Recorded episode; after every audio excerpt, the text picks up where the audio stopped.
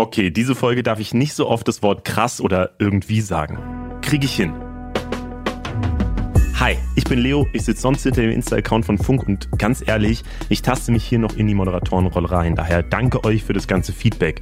Viel war ja extrem positiv und wir waren bei Spotify und bei Apple in den Top 10.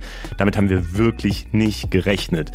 Aber manche haben uns auch geschrieben, dass sie Folge 1 zu flapsig fanden. Ich habe es selbst nochmal gehört und verstehe schon, was ihr meint, aber kein Problem. Wir finden hier noch den perfekten Mix aus lockerem Gespräch und Infos, weil unser Ziel ist natürlich, dass ihr möglichst viel mitnehmen könnt.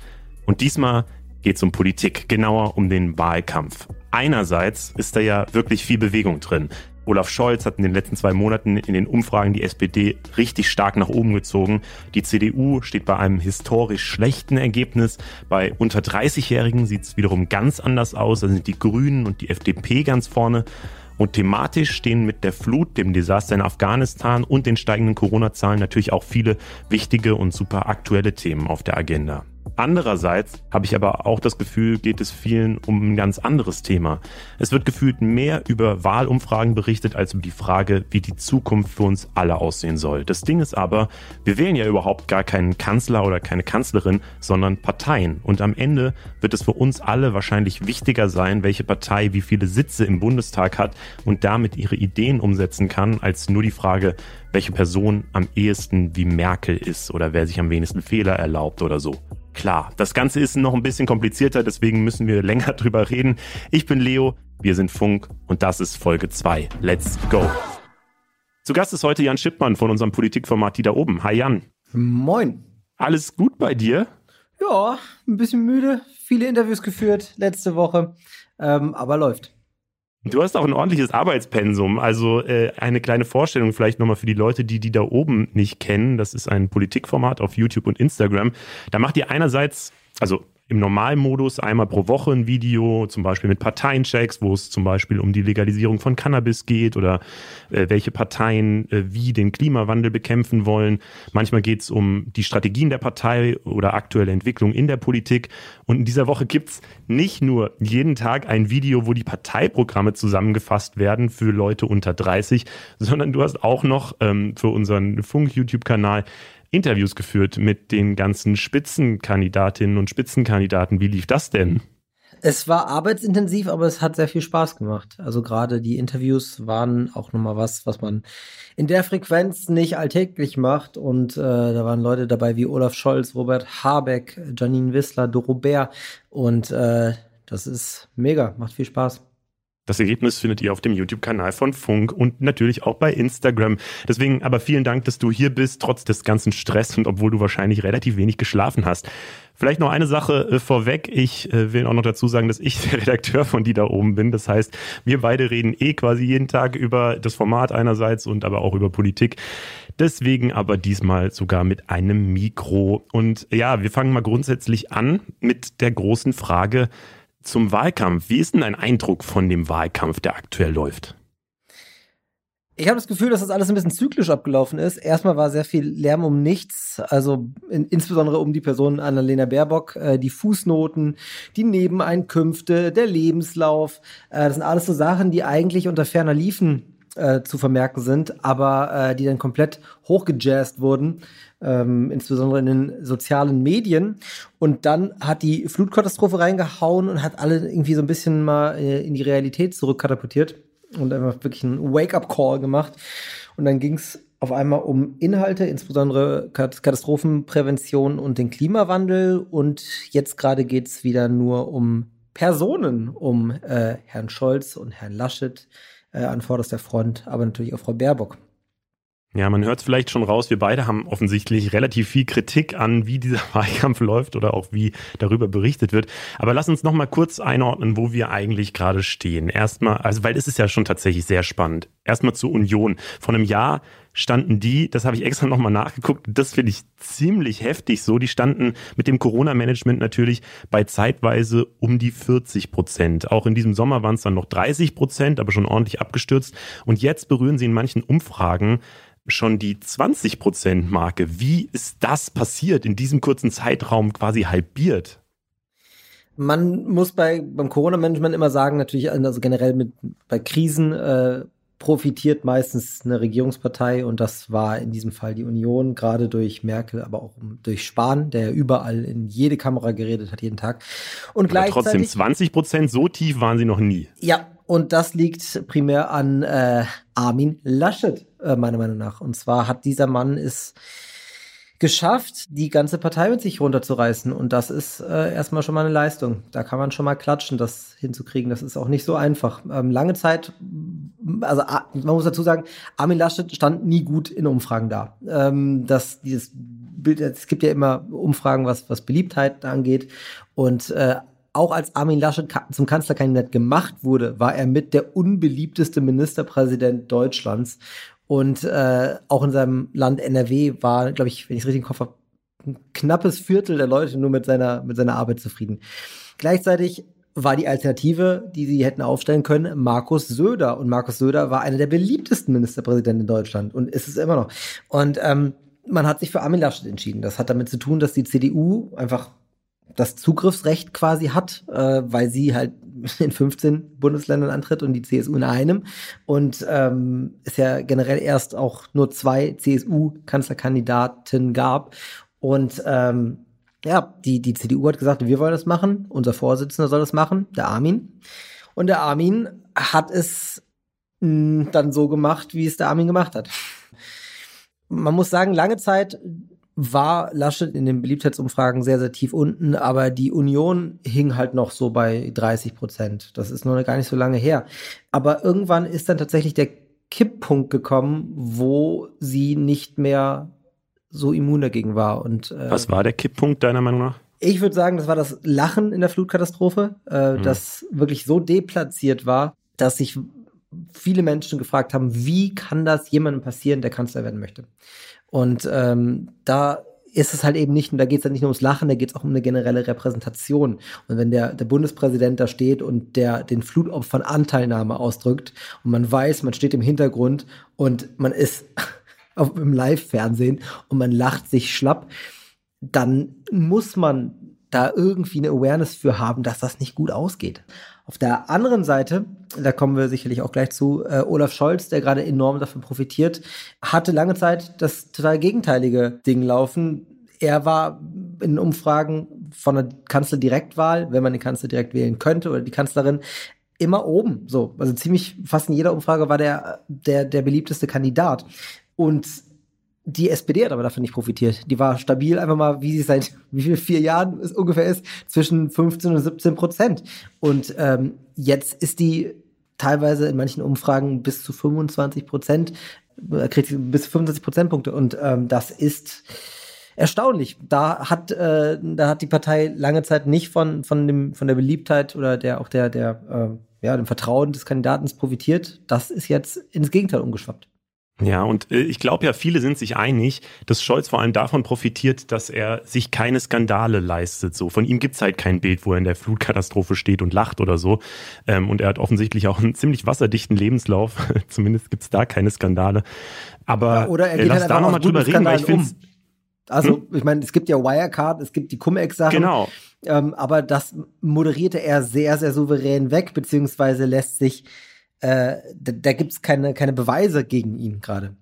Aber sind es nicht die viel größeren Punkte? Das frage ich mich immer, weil ich meine, yo, jemand, der mal lacht oder so, oder jemand, der in einem Buch, das wirklich irrelevant ist, falsche Fußnoten gemacht hat, das sind alles keine coolen Sachen, klar. Aber ähm, es ist doch viel ja schlimmer äh, für einen Kanzlerkandidaten, dass er diese inhaltlichen Skandale hat. Wirecard, die Warburg Bank, G20 Desaster in Hamburg und so. Und für viele steht er ja gleichzeitig auch noch für diesen Stillstandsmodus der äh, Jahre in der großen Koalition mit viel Bürokratie und wenig Internetausbau und so. Hat er vielleicht auch einfach Glück, dass man diese Skandale alle nicht so leicht verstehen kann? Also erstmal, er steht zwar für, für, für manche für Stillstand, für manche aber auch für Stabilität, das muss man sagen. Und gerade in der Corona-Krise hat er wirklich sehr souveräne Arbeit gemacht. Das muss man, glaube ich, äh, so sagen, gerade auch mit, wie er das Kurzarbeitergeld wieder durchgedrückt hat. Und ähm, ich glaube, dass das für viele auch wirklich wichtig ist, einfach einen Halt zu haben irgendwie. Und Netzausbau ist nicht sein Ressort, das ist, das ist Andi Scheuer. Aber äh, ich weiß schon, was du meinst. Und ja, Cum-Ex, ganz ehrlich, Cum-Ex äh, versteht halt keiner. Also das ist halt fürchterlich kompliziert und äh, Wirecard ist vielleicht ein bisschen einfacher verständlich, aber die Zuständigkeiten sind auch fürchterlich kompliziert. Und vor allen Dingen, das ist nichts Neues. Das ist nichts, was jetzt gerade akut aufgeploppt ist. Das äh, sind alles so Dinge, die man mal schon gehört hat und die einen wahrscheinlich auch zu großen Teilen nicht wirklich interessiert haben. Und die schweben da halt so mit rum und ähm, ja, alles, was so akut passiert und das ist halt wirklich kleinen Scheiß, so irgendwie, wenn man irgendwie in einem irrelevanten Buch halt nicht sauber in den Fußnoten arbeitet, zumal es keine wissenschaftliche Arbeit ist oder so. Aber das ist halt alles das, was nach und nach, ja, aufgeploppt ist und auch ein, einfach ein unprofessionelles Bild gezeichnet hat von Laschet und Baerbock. Mhm. Jetzt sagen ja in Umfragen eigentlich auch Leute, ähm, dass ihnen die Personen vielleicht gar nicht so wichtig sind eigentlich, ähm, weil eigentlich geht es ja um die Politik, die sie machen. Und da ist für die meisten Deutschen ähm, Klima das allerwichtigste Thema. Die größten Kompetenzzuschreibungen zum Thema Klima haben dann auch die Grünen, auch wenn man da vielleicht nochmal sagen muss, dass äh, auch, äh, wenn man das durchrechnet, das 1,5 Grad Ziel mit dem Wahlprogramm der Grünen so nicht erreicht werden würde. Aber müssten denn die Grünen nicht davon profitieren, dass sie eben diese Kompetenz, dass die ihnen zugeschrieben wird? Ja, es gibt Umfragen und eigentlich sagen die auch, zumindest die, die ich kenne, dass die Partei eigentlich deutlich wichtiger ist als der Kandidat oder die Kandidatin. Das hat sich ja auch lange bei, bei der CDU, CSU und bei der SPD auch gezeigt jetzt in diesem Wahlkampf. Also sowohl im Positiven wie im Negativen waren die Parteien ja lange Zeit nicht sonderlich berührt von, von ihren Kandidaten. Das ist jetzt irgendwann gekippt, wie gesagt, ähm, aber an und für sich sollte man dir eigentlich dazu stimmen können, fachlich, und insbesondere jetzt gerade, wenn man hier über Klima redet, ist das eigentlich so? Ich habe so immer das Gefühl, vor allem auch wenn ich bei uns auf Instagram zum Beispiel oder auch auf den bei, bei die da oben in den YouTube-Kommentaren gucke, es, es, gibt so eine erstaunlich große Einigkeit zwischen allen möglichen verschiedenen äh, Leuten, die auch eigentlich verschiedene politische Meinungen haben, nämlich die große Meinung, eigentlich soll überhaupt niemand von diesen Kanzlerkandidaten oder Kandidatinnen diesen Job machen. Eigentlich soll es jemand ganz anderes machen. Jetzt frage ich mich, es gibt ja diese zwei. Du hast schon gesagt, Habeck, den viele ja äh, sehr gerne mögen. Auf der anderen Seite Söder von der CSU, der äh, ja auch ganz viel damit kokettiert, dass er eigentlich der bessere Kandidat gewesen wäre und äh, ja, der auch in Umfragen besser dasteht und so es wird natürlich von den Parteien immer ausgeschlossen und jetzt sind wir natürlich auch schon sehr nah an der Wahl dran. Aber ich frage mich dann trotzdem manchmal, wäre das nicht voll der krasse Überraschungsmove, wenn jetzt monatelang alle nach zum Beispiel Söder gerufen haben und der sagt dann einfach zwei Wochen vor der Wahl, jo Leute, ich mach's übrigens, dann würden doch alle sagen, ja, das haben wir uns immer gewünscht. Man hat noch nicht so viel Negatives damit konnotiert und also wäre das nicht der große super Überraschungsmoment eigentlich? Ähm, ja, es wäre sehr überraschend und es war so überraschend, dass es jeden einzelnen Menschen, glaube ich, der sich damit beschäftigt, überrascht. Spielen wir es mal durch.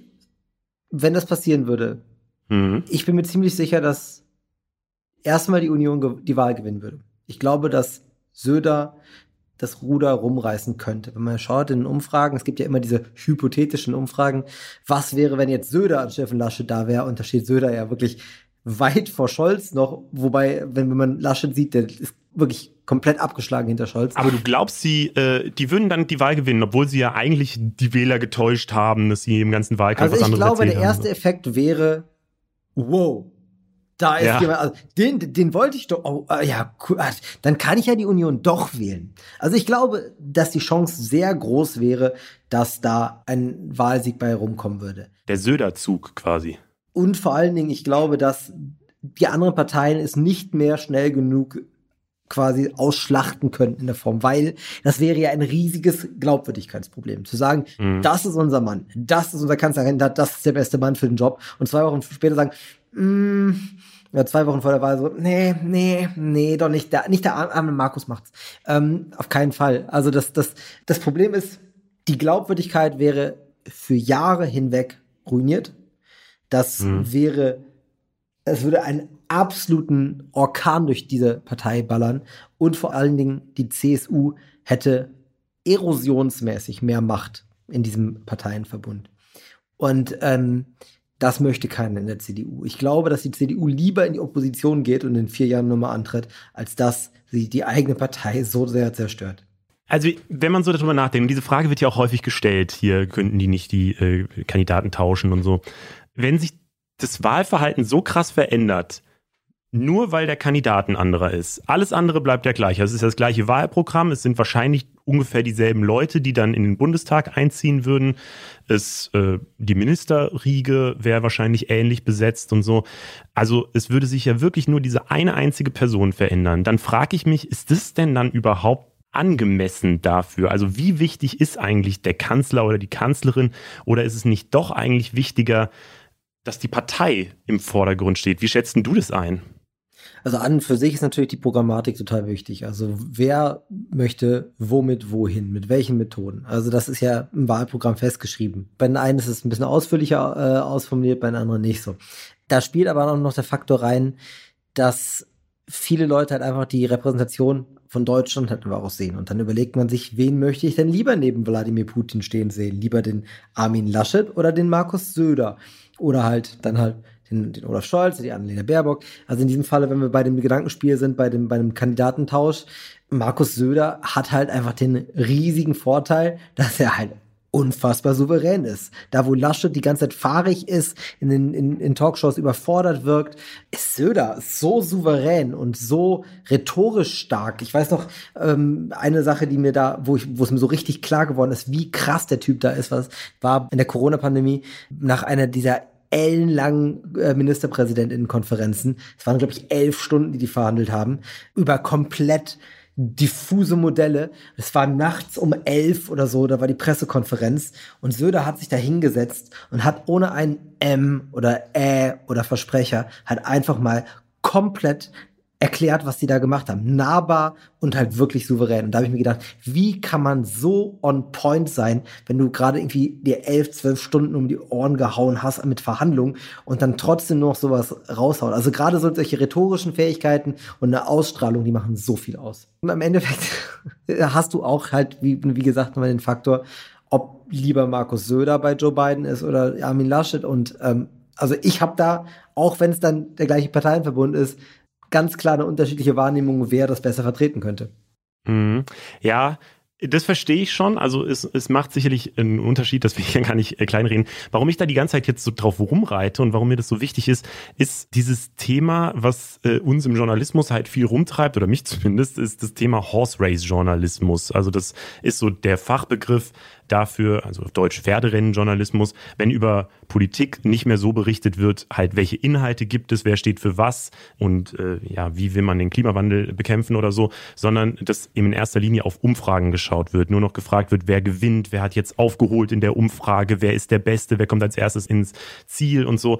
Und ich habe schon das Gefühl, jetzt gerade auch am Sonntag war ja das Triell, das erste Triell bei RTL und danach wurde quasi nur über diese Forsa-Umfrage, dass Scholz am souveränsten aufgetreten ist und und äh, Laschet verloren hat und so. Ähm, darüber wurde sehr viel berichtet ähm, und geredet, aber über die Inhalte, also was wollen sie denn mit Afghanistan machen und so, da hat überhaupt niemand drüber geredet. Und äh, ja, ich habe mich da mal, schon mal länger mit beschäftigt und 2018 gab es zum Beispiel eine größere äh, Metastudie aus den USA zu dem Thema ähm, wo das Ergebnis war, je mehr Horse Race Journalismus es ist, also je mehr Fokussierung auf dieses Wer gewinnt, desto weniger Ahnung haben die Leute von den Inhalten. Das ist ja erstmal naheliegend. Desto weniger können sie auch die Position der Personen zuordnen. Und was mich ein bisschen schockiert so ist, dass was steigt ist der Zynismus und die Befremdung von Politik. Also die Leute finden sich dann gar nicht mehr wieder in der Politik. Und das ist ja das Gegenteil von dem, was wir erreichen wollen, wenn wir über Politik reden. So. Und anscheinend, äh, da gibt es auch nochmal andere Studien zu, ähm, sinkt sogar die Wahlbereitschaft. Das Ganze ist natürlich wie gesagt, aus den USA. Das ist nicht hundertprozentig übertragbar, weil natürlich das System in den USA ganz anders funktioniert und ja, mit diesem Präsidentschaftswahlkampf viel eher auch nochmal darauf ausgelegt ist, dass es ein Zweikampf zwischen zwei Personen ist, wo es natürlich automatisch mehr zu so einem Horse Race kommt. Aber ich frage mich jetzt trotzdem, wenn vor allem über äh, Scholz, Laschet und Baerbock geredet wird, und über die Skandale und so, dann ist es ja schon klarer Horse Race Journalismus. Aber wer ist dann das Problem? Sind dann vielleicht gar nicht die drei das Problem, sondern eher die Medien oder die Twitter-Bubble oder so, die jeden Patzer so krass aufarbeitet und so oft wiederholt, dass es zu einem Riesenthema wird einfach. Ich meine, das sind ganz verschiedene Punkte, auf die man da schauen muss. Zum einen muss man die Ausgangsposition sehen. Ähm, wir haben drei Parteien, die ungefähr je nach Umfrage so fünf Prozent auseinander liegen gerade. Es kann in diesem Wahlkampf alles passieren. Das wissen diese Parteien auch.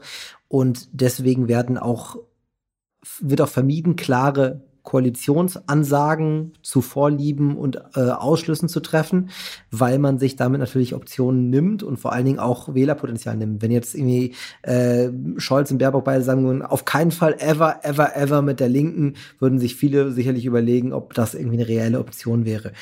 Damit geht einher, dass man sich auch nicht bei manchen Themen fundamental festlegt, weil man sich dann natürlich auch da schon Koalitionsoptionen verbaut, beziehungsweise seine Glaubwürdigkeit nimmt. Und wenn eine Koalition unwahrscheinlicher wird, hat man auch weniger Grund, strategisch eine Partei zu wählen.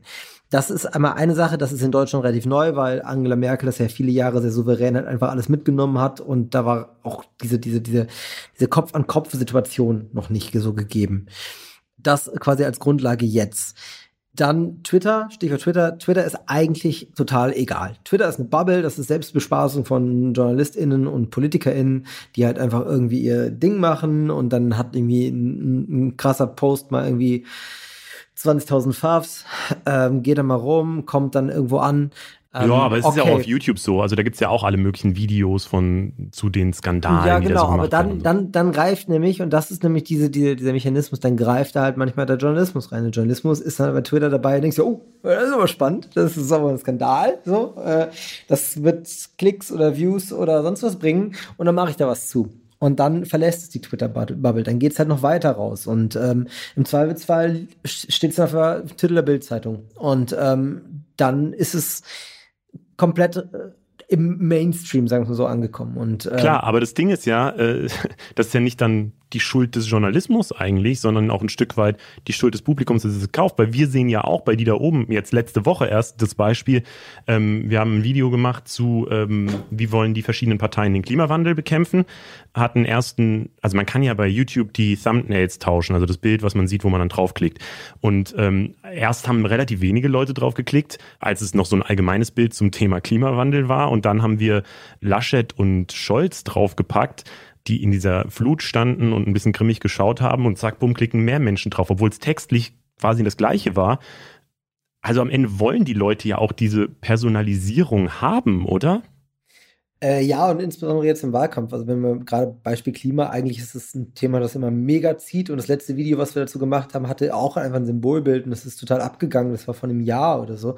Mhm. Und äh, jetzt gerade ist es halt auch so ein bisschen äh, Entertainment, so irgendwie auch ein bisschen dieses Are you not entertained? So, wenn halt die ganzen Skandale damit rumgehen. Ja, es wäre ja schönes Entertainment, wenn man nicht eine Studie sehen würde, dass dadurch der Zynismus und die Befremdung der Politik äh, steigen würde. Also das ist ja das Problem. Ja, es ist, also es, es kann beides, also die Leute, die sich dafür interessieren, haben Bock drauf und klicken drauf und die Leute, die einfach davon äh, abgeturnt werden, die wenden sich im Zweifelsfall noch mehr ab und äh, das ist natürlich, das kannst du ja nicht konkurrent sagen für alle Menschen. So, ähm, ich sehe aber natürlich die Problematik. A, die Leute haben Bock, niedrigschwellig mit Skandalen oder, oder irgendwelchen krassen, krassen Sachen, in Anführungsstrichen, äh, entertained zu werden, wenn sich jeder mal wieder irgendwie irgendeinen Fehler geleistet hat. Das äh, kennt man.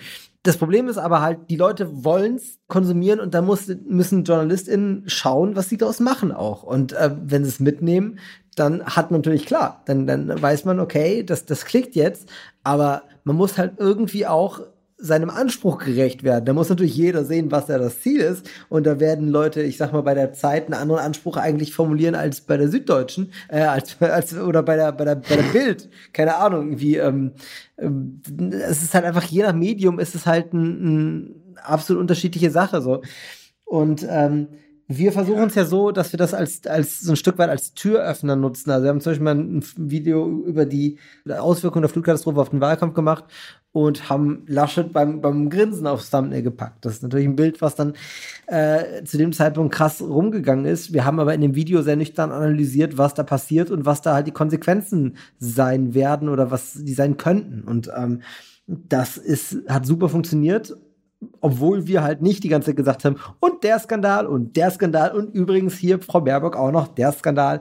Deswegen glaube ich, dass man das auch irgendwie für sich mitnutzen muss und irgendwie auch die Leute erreichen muss, weil ganz ehrlich, natürlich kann man einen ganz nüchternen äh, Beitrag über die Rente der Zukunft machen und dann erzählen, welche Prozentsätze sich wie in welcher Rendite äußern, wenn man folgende Steuerpolitik und Zinspolitik hat und dann vielleicht auch noch irgendwelche Aktienfonds, die man mit zwei Prozent der Rente dann noch befüllt. Aber im Endeffekt, wer guckt's dann? Es muss halt ja. irgendwie auch konsumierbar sein. Ihr hört vielleicht alle, ähm, dass wir darüber sehr oft reden und dass das ein Thema ist, das uns extrem beschäftigt. Und ich glaube auch, also für uns ist, glaube ich, beide die Lösung, dass man das, den Effekt mitnutzt, so ruhig mal das Thumbnail ein bisschen aggressiver designt, solange dann am Ende auch wirklich Inhalte in dem Video drin sind. Ich würde mal sagen, wir machen mal einen Haken dran. Ich würde jetzt auch, ich hatte noch ganz viele andere Themen aufgeschrieben und würde die jetzt erstmal streichen, weil ich glaube, wir werden auch in diesem Podcast vor der Wahl nochmal über Politik reden. Ähm, ein Thema, was aber gerade so super aktuell ist, was ich trotzdem kurz noch ansprechen will, ist dieses Thema negative Kampagne, negatives Campaigning. Das hatten wir ja schon relativ früh mit den Plakaten zu den zehn Verboten von Baerbock oder dieser Zeitungskampagne, wo so die gefühlte Ökodiktatur äh, uns äh, bedroht hat.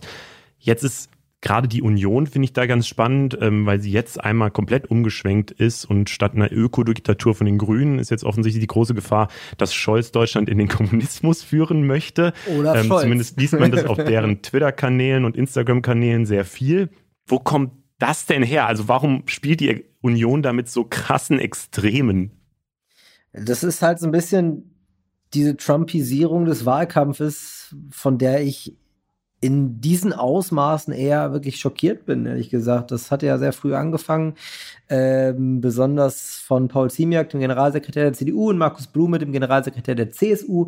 Auf Twitter wiederum äh, wurde quasi jeden Tag irgendein Sharepick gepostet, bei Instagram auch, bis hin zu Baerbock mit Scheiße-Emojis um den Kopf. Und das ist halt eine Art und Weise, wie man mit politischen MitbewerberInnen umgeht, die meiner Meinung nach halt wirklich Trump-Style hat. Und äh, Jetzt haben wir den, den, den Switch. Jetzt ist Baerbock nicht mehr äh, die größte Konkurrentin für äh, Armin Laschet und die CDU, sondern es ist Olaf Scholz, weil der schön in den Umfragen vorbeigezogen ist und dann ist auf einmal Olaf Scholz das große Feindbild. Dahinter steckt meines Erachtens nackte Panik. Man, die Union merkt mit Inhalten, kommt dann, da sind keine konkreten Inhalte, die gerade da präsentiert werden. Es ist halt die, dieses alte Ding, wir machen Angst. Wir machen Angst, Ökodiktatur, Linksruck, die nehmen dir dein Haus weg, Enteignungen, ähm, all das. Und ich finde es halt einfach, meiner Meinung nach, ich spreche für meine Sicht der Dinge, sehr, sehr billig und vor allen Dingen, wenn man gerade sieht, was da teilweise für Sharepics rumgehen, mit irgendwie oder was, was wer Olaf Scholz äh, wählt, kriegt die komplette linke Klaviatur der Wunschträume oder irgendwie sowas. Da denkst du auch so von, stell dir das mal vor einem Jahr vor, wenn jemand Olaf Scholz als den Megakommunisten äh, framed. Also sorry, das, der Typ war halt quasi, also das, das große Problem von Olaf Scholz war lange Zeit, dass er nicht genug von der CDU, CSU äh, unterschieden werden konnte von Menschen. Das war für lange Zeit die, für die SPD das große Problem, weil die halt in der GroKo Hand in Hand gegangen sind äh, die letzten vier Jahre. Und dann auf einmal ist ja, also ich meine, die, die, die, die Union muss es ja sehr spät gemerkt haben, nach, dass gerade ihr, ihr Vizekanzler äh, und, und Finanzminister in dieser Regierung der, der Oberkommunist ist. Also das ist halt einfach du merkst und ihr merkt, dass das, dass das natürlich auch irgendwie so, so ein bisschen Mindfuck für mich ist, dass das halt einfach in dieser Art und Weise so durchgedrückt wird. Ich glaube aber auch, und das muss ich noch dazu sagen, dass das im Endeffekt keine fruchtbare Methode ist. Die Leute, die dadurch erreicht werden und die fanden vorher die Grünen auch so schon scheiße und man verliert auf der anderen Seite Leute, die sagen, ey, ganz ehrlich, so nicht. So, so möchte ich nicht, dass Politik gemacht wird und so möchte ich nicht, dass politische Kommunikation funktioniert.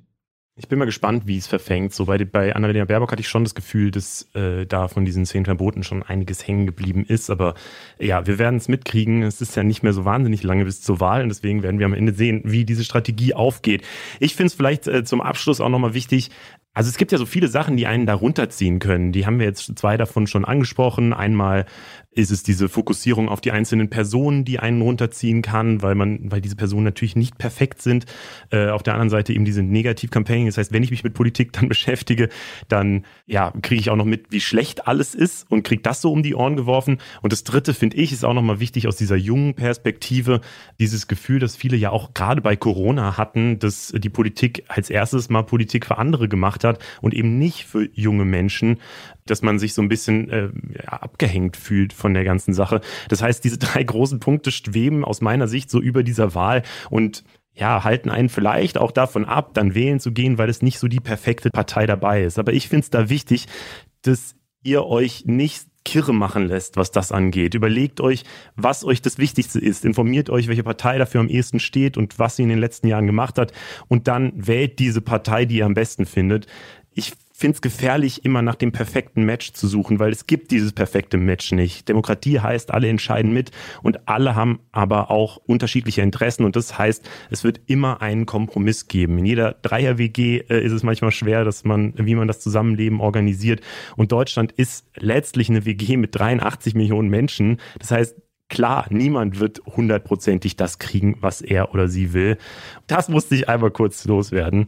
Ich hoffe, du gehst damit, Jan. Ja, man muss auch sagen, im Endeffekt, also auf der einen Seite natürlich, der ganze Kindergarten kann auch fürchterlich abtören und manchmal ist es halt einfach auch der Punkt, wo dann Leute aussteigen und dann sagen, boah, ey, dann ist halt überhaupt niemand dabei, dann gehe ich gar nicht wählen. Das ist ein ganz falscher Reflex. Also da muss man sich wirklich, wirklich gucken, was, welches Thema liegt mir von allen am meisten am Herzen und dann schaue ich, welche Partei das am besten vertreten kann und mache da mein Kreuz.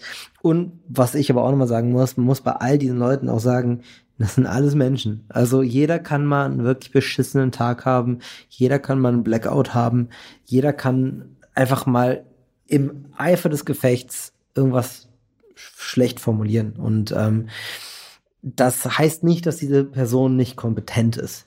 Ich glaube, das da lässt man sich auch manchmal ganz schnell in die Irre führen und äh, dann sind halt solche äh, Vorwürfe wie, die sind alle nicht wählbar und die will ich ja alle nicht die können das ja alle nicht. Ich glaube schon, dass da einige, jetzt unabhängig mal von den Spitzenkandidatinnen, einige Leute sind äh, in den Parteien oder viele Leute in den Parteien sind, die wirklich Ahnung von dem haben, was sie tun und ähm, ist vor allen Dingen auch aus dem Grund tun. Man, man, man haut sich nicht diesen Stress und diese, diese ganzen kurzen Nächte um die Ohren über all die Jahre, wenn man halt einfach überhaupt keinen Bock drauf hat, es besser zu machen. Also ich, es gibt immer schwarze Schafe, aber es gibt auch ganz, ganz, ganz viele tolle Menschen, die wirklich Bock haben, was im Land zu verändern.